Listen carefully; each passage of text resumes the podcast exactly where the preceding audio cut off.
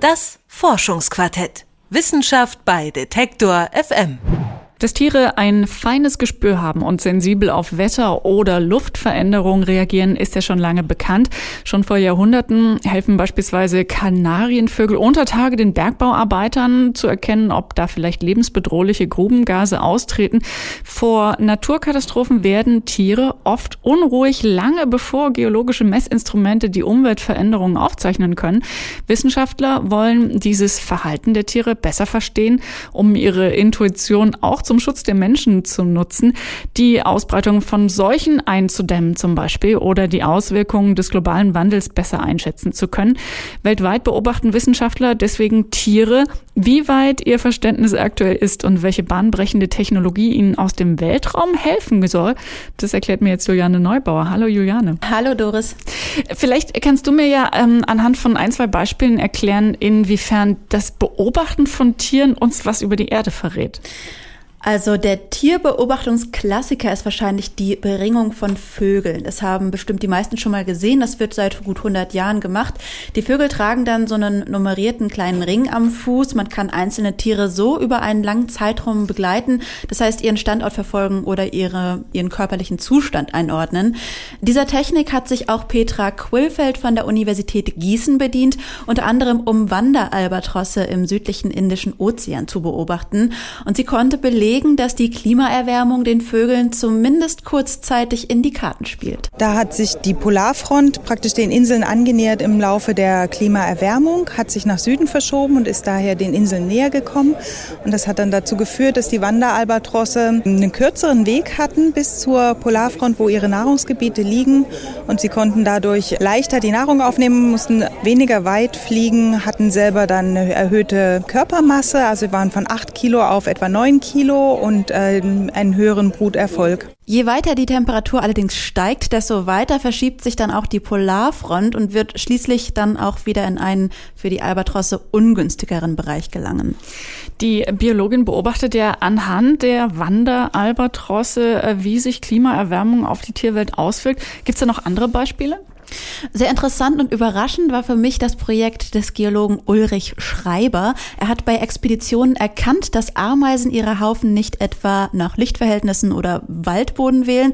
Sie bauen sie über Erdrisse, aus denen Gase aus dem Inneren der Erde steigen. Die Ameisenhaufen liegen dann immer so ja, quasi auf einer Linie. Und so verraten sie uns, wo der Boden brüchig ist und Messungen über Erdbewegungen lohnenswert sind, erklärt Schreiber. Sie müssen sich das so vorstellen, wir haben ein Brett und versuchen das zum Brechen zu bringen. Und wir hören schon von früh an, dass es knistert, dass es knackt. Und so müssen wir das eigentlich auch für die Kruste sehen. Da passiert sehr viel. Bloß wir haben es noch nicht geschafft, mit unseren Geräten diese Stelle zu finden, wo es eigentlich passiert.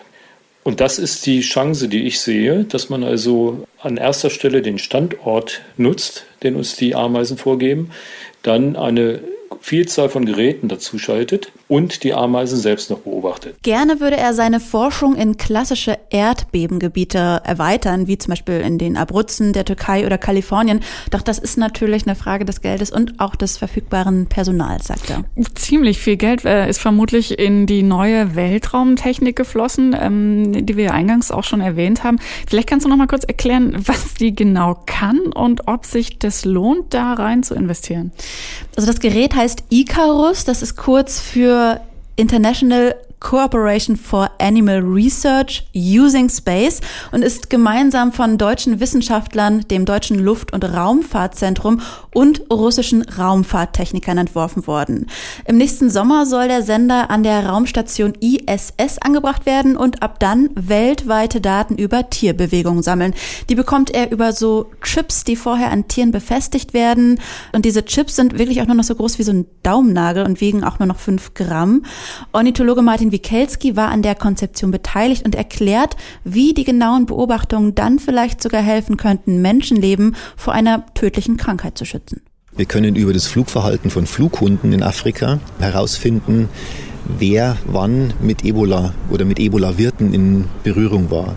Das heißt, wir können endlich dann auch die Flughunde einsetzen, uns praktisch zu helfen, zu suchen nach den Wirten für Ebola. Und das ist für die Bekämpfung von Ebola wahrscheinlich der wichtigste Faktor. Man kann zum Beispiel aber auch Wildlife Crime, also die Mafia, die sich jetzt damit beschäftigt, Elefanten zu schießen oder Nashörner zu schießen, stoppen. Man kann die Fischschwärme verfolgen, beobachten weltweit, um zu verstehen, wie kann man überhaupt Fische schützen, damit es weiterhin auch Nahrung gibt.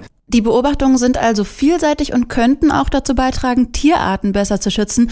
Denn bisher, und das hat uns ja wohl die Artenschutzkonferenz letzte Woche gezeigt, klappt das gerade bei Elefanten und Nashörnern noch nicht ganz so gut.